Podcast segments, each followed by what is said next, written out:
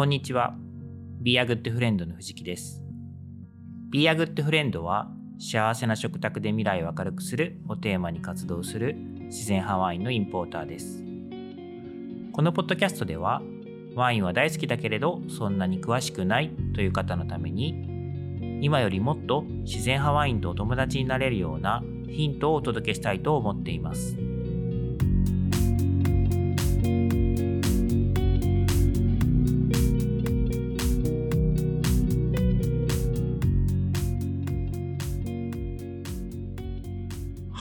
えー今日はですね、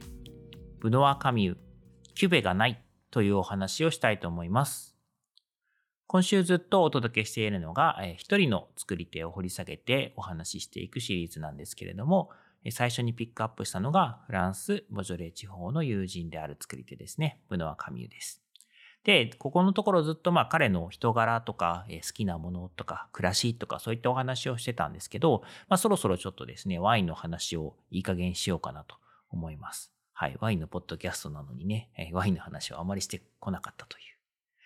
で、えーブノアなんですけど、まずですね、どんな場所でワインを作っているかっていうお話なんですけれども、えーフランスのボジョレー地方というところです。で、えーまあ、ボジョレー地方、聞いたことある方結構多いんじゃないかなと思うんですけれども、あの、ボジョレーヌーボーという、えー日本でおそらく一番消費されているであろうワインの銘柄があるんですが、あの、まあ、そのボジョレーヌーボーが生まれている場所っていうのがボジョレー地方ですね。でボジョレー地方で作られるヌーボー、新しいお酒、新酒がボジョレーヌーボーですと。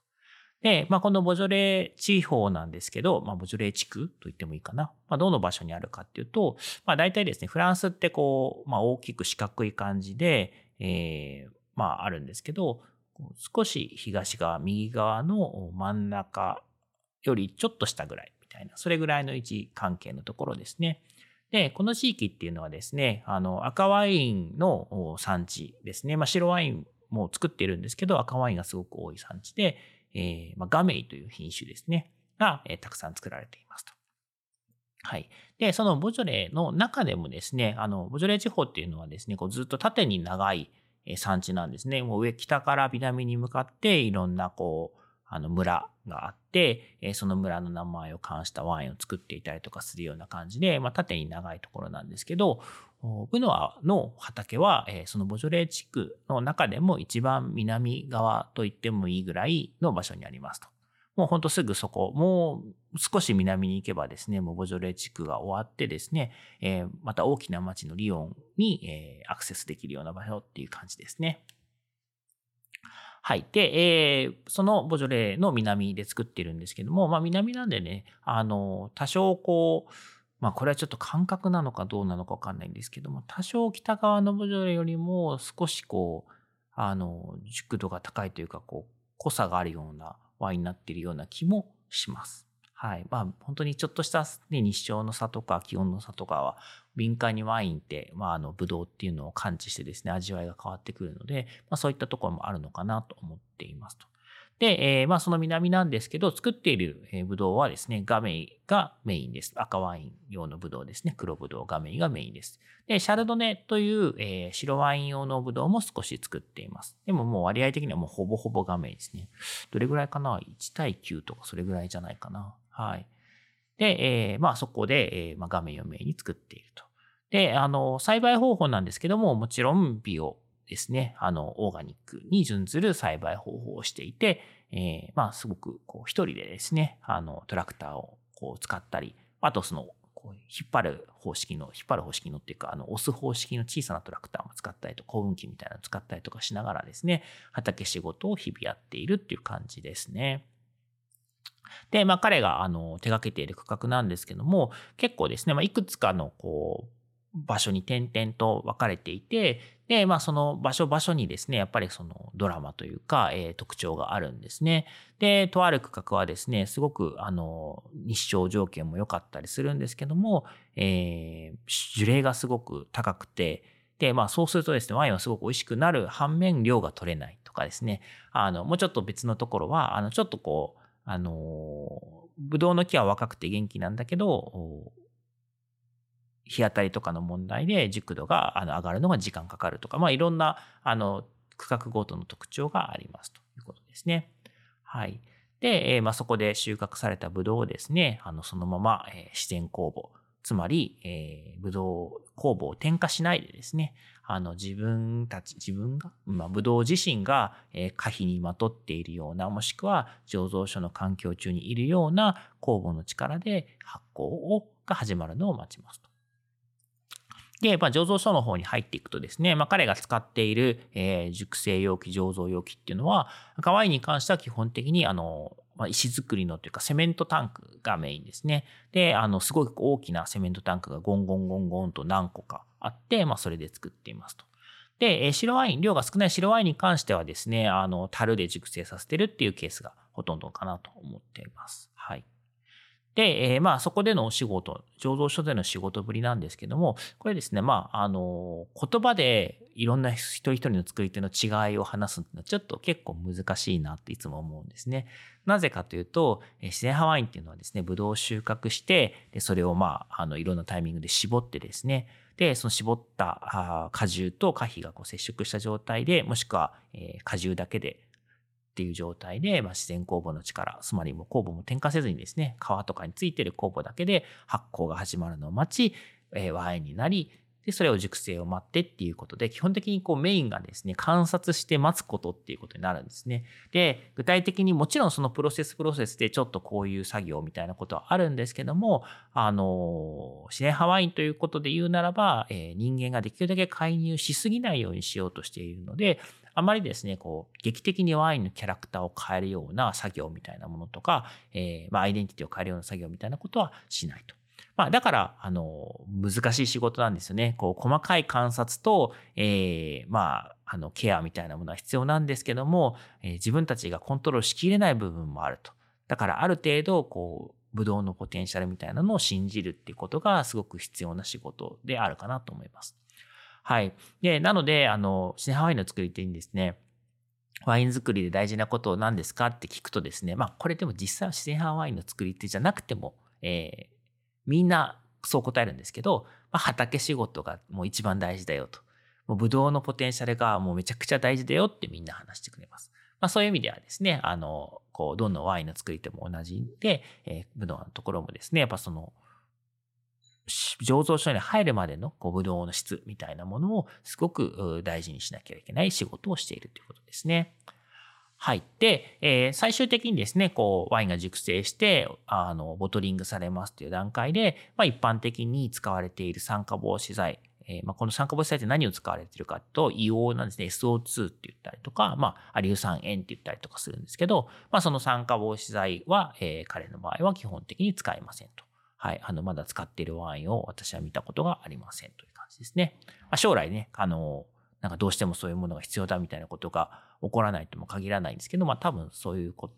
とは、あの、しないんじゃないかな。どうなんだろうな。うん。まあ、あの、かつて、もう過去も現在もですね、その彼が酸化物性を使った、使って鋭瓶詰めしているってところは見たことがありませんと。はい。で、まあ、にもかかわらずですね、まあ結構ワインとしてはですね、強さもあって安定しているんですよね。はい。なので、なんか結構いつ飲んでも、まあ本当に、あの、なんて言うんでしょうね、こうエネルギー溢れるとか、こう野生味あるとか、そういったあのケースはあるにせよ、あの、ワインとしてはめちゃくちゃベースが安定している、そういうワインを作ってくれているかなと思います。はい。で、えー、まあ最後にというか、まあメインのお話なんですけど、まあ、どんな種類のワイン作っているかってことなんですね。で、あの、種類っていうのを、まあ、ざっくりですけど、ニアリーイコールで理解していただければいいんですけど、まあ、キュベって言ったりするんですね。あの、このキュベ、このキュベ、このキュベみたいな感じでワインの銘柄を作り分けてるときに、えー、その種類のことをキュベって言ったりするんですけど、えー、ブノアの場合ですね、その、一応作り分けているというか、えー、違うブランド、違うラベルのものがもちろん届くんですけど、厳密に言うとですね、その本質的にはそのキュベの違い、種類の違いっていうのがないっていうのが彼の特徴なんですね。で、まあもちろんですね、あの赤と白っていう2種類作ってるので、これはもう全然違いますよと。で、えー、白はですね、生産量が少ない、えー、畑も狭いので、毎年だいたい1種類が基本、1種類だけ作るみたいな感じなんですね。で、まあ昔ですね、あのちょっとこう、バンジョーヌっていう、えー、まあジュラのワインの特別な作りをしているワインがあるんですけども、まあそれはですね、こう、まあ酸化的な環境でワインを熟成させて三膜酵母を働かせるみたいなワインなんですが、そういった作りを自分の白ワインでトライした年みたいなのがあって、で、まあその年に関してはですね、まあ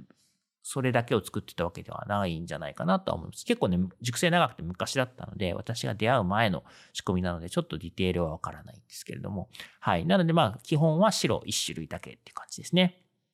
で、赤なんですけど、赤はですね、まあ大体毎回あの2、3種類のワインがあの出てくるんですけれども、この2、3種類、どうやって分けているのかっていうとこが、えー、面白いとこなんですね。で、普通はですね、あの、区画とか畑の違いとかで分けたりとか、あとはですね、作り方の違いで分けたりとか、えー、するんですね。で、あと、まあ、樹齢の違いで分けたりとかっていうケースもありますね。で、なんですけど、あの、ブノアの場合はその区画とか樹齢とか畑、畑とか区画とか樹齢とか作り方で分けてるわけではなくて、えー、まあ基本的に全部同じなんですね。で、どういうことかっていうと、まあ畑、赤ワイン用の畑はそこそこ面積があるので、当然、あの、まあ、一気に一日で全部仕込みが終わるわけではないので、えー、ですね。で、収穫に関しても一気に一日で収穫するわけではなくて、あの、ベストのタイミング、あ、ここはブドウが程よく熟したなと。まあ、熟しすぎても多分ダメなんですけど、あの、程よく熟したなと彼が思うタイミングの区画から、まあ、順番に、え、収穫して、え、絞って、みたいな感じでタンクを埋めていくというような作りをしていますと。なので、えー、まあ、基本的に、あの畑のキャラクターがあるので、大体同じ順番で毎年熟していくみたいなことが多いんですけど、まあ、当然それがですね、前後することってあると思うんですよね。で、まあその場合でも、彼の場合は、あの、順番に、まあそのその年その年の、こう、えー、いいタイミングを迎えたブドウから収穫して、それをどんどんタンクに入れていくってことなので、この区画で作り分けるみたいなことをこの時点で知っていないと。で、えー、ということはですね、まあ、あの、全部同じとも言えるし、全部違うとも言えますし、まあ、あの、まあ、彼が作っている赤ワインっていう一種類が、まあ、基本的にできるということなんですよね。で、なんですけど、あの、そのタンクがいくつか、当然、結構大きめのタンクが何本か埋まるんですけども、あの、そのタンクごとにですね、例えば同じ年同じ、えー、ブドウで仕込んだものでも、育ち方っていうのが熟成の段階でやっぱ変わってくるんですよね。はい。これあの、ワインのボトルの熟成でもそうなんですけど、同じ、えー、箱に入っている12本を、えー、まあ、熟成させても、まあ、その育ち方っていうのは微妙にそれぞれ変わってくることがあるので、まあ、それと同じようにですね、大きなタンクの状態でも、タンクごとに微妙に味わいが変わってくるということが起こってくれます。起こってきます。で、えー、それをですね、あの、行った時に飲ませてもらって、あの、私初めて行った時そうだったんですけど、あ、初めてかな ?2 回目かな ?2 回目行った時かな？あの、じゃあ次どのワイン買おうかなみたいな、どの、どんなワインできてんの？みたいな感じで言った時に、あ、とりあえず飲みなよって言って、えー、順番にこのタンクいくつかを飲ませてくれるんですね。で、あ、確かになんか、それぞれ味違うな、みたいな。どれもまあもちろん共通点はあるんですけど、確かに味違うよね、みたいな感じなんですけど、で、最後ですね、どれが好きみたいなっていうのを聞かれて、んじゃあこの何番のタンクかな、みたいな。で、何番のタンクかなみたいな言うと、OK、じゃあ君、あの、日本向けにはこのタンクを詰めるよ、みたいな。そんな感じでですね、あの詰められるワインが決まる感じなんですね。なので、基本的にですね、行かないとですね、行って試飲しないと、あんまりね、売ってくれないんですよ。で、まあこれ当然だ、試飲してから買うの当然でしょって思う方もいらっしゃると思うんですけど、それって本当もケースバイケースで、あの、私の場合も本当にその作り手と付き合いを始める段階で、ある程度もうその人たちの、こう、未来の仕事っていうのも信頼して、えー、スタートするので、こう、どうしてもですね、まあ、試飲できない、まあ、状態っていうのもあるんですね、条件的に。あの、そういう時でも基本的にその試飲してないからといった理由で、えー、まあ、スキップしたりとか、あの、遅らせたりとかってことはなくて、まあ、ワインが準備できたよって、それで味は自信あるよみたいなことを言ってくれれば、えー、それを、あの、買ったりするんですけど、まあ、ブナワの場合はですね、まあ、とりあえず飲んでみなよみたいな、まあ、感じで、あの、行かないとあんまり売ってくれなさそうな感じがありますと。はい。で、ただですね、そこで味を見て、まあ、あの、合意したらですね、話をサクサク進むっていうのがいつものパターンなんですね。はい。で、そういう感じなので、あの、まあ、それでですね、タンク A とタンク B をが美味しかったっていうと、じゃあタンク A 半、まあこんだけ何百本、タンク B 何百本で、あの、届けようか、みたいな感じになるんですね。で、じゃあその、それはいいんだけど A と B さ、みたいな。違い分かんなかった困るじゃない？みたいな話になったら、あ、いや、ラベルはこれだけ持ってる。この種類、このパターン持ってるから、えー、じゃあこっちはこれを貼るよ。こっちはこれを貼るよ。みたいな感じで、えー、ラベルをこう、貼り分けてくるんですね。で、それはですね、じゃあどっちがどっちっていうのは、あの、もう本当にランダムに決まるというか、その時の気分で決まったりするので、その、本来であればですね、ワインの名前、エチケット、が何かしらのこう共通の毎年を超えてもですね共通のアイデンティティを持ってるっていうのが通常であるんですけどもプノアの場合はあまりその、えー、ラベル名前そういったものにアイデンティティを持たせるってことは、えー、気にしてないそういうちょっとこう変わったところがありますと。はい。で、まあこれ今タンク違いの話したんですけど、えー、今年入ってきた場合は、えー、ヴィンテージ違いでラベルが貼り分けられたと。同時に届くワインのラベルを、まあ、えー、ヴィンテージこのヴィンテージの中身はこっち、このヴィンテージの中身はこっち、混ぜたのはこっち、みたいな感じで貼ってきてくれました。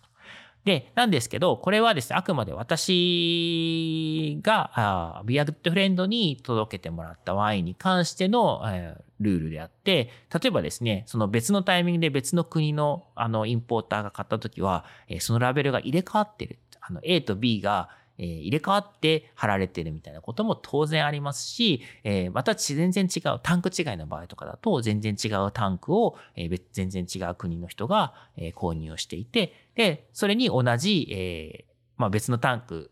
なんですけど、日本向けに貼った A というラベルがその別の国でも貼られてるみたいなことが当然起こり得ると。で、まあ、なので、その、この何年の何とかが美味しいよね、みたいなのは、こう、あまりですね、あの、万国共通で話せないところがあるし、で、まあ、違うって結局ですね、これ違う、ワインそれぞれ違うし、ワインそれぞれ同じだし、みたいな話に戻ってくるんですよね。まあ、あくまでですね、彼にとってのアイデンティティは、えー、白ワイン種類と、まあ、彼が作った赤ワインというようなあの意味合いで、えー、生まれてるのかなと。で、それに一つ一つ名前を使い、作り分けて、それをけ年を超えても継承するってことは、まあ、しないっていうところが、えー、まあ、ブノワカミューのワインの特徴ですということでした。はい。ということでですね、今日は、えー、ブノワカミュ、キュベがないというお話をさせていただきました。このポッドキャストを聞いた感想やコメント、ご質問などは、番組名、自然ハワインとお友達とハッシュタグをつけて、Twitter、Facebook、Instagram などでお寄せいただけるととても嬉しいです。いただいたご質問などはこの配信の中でお答えしていきたいと思っています。今日も最後までありがとうございました。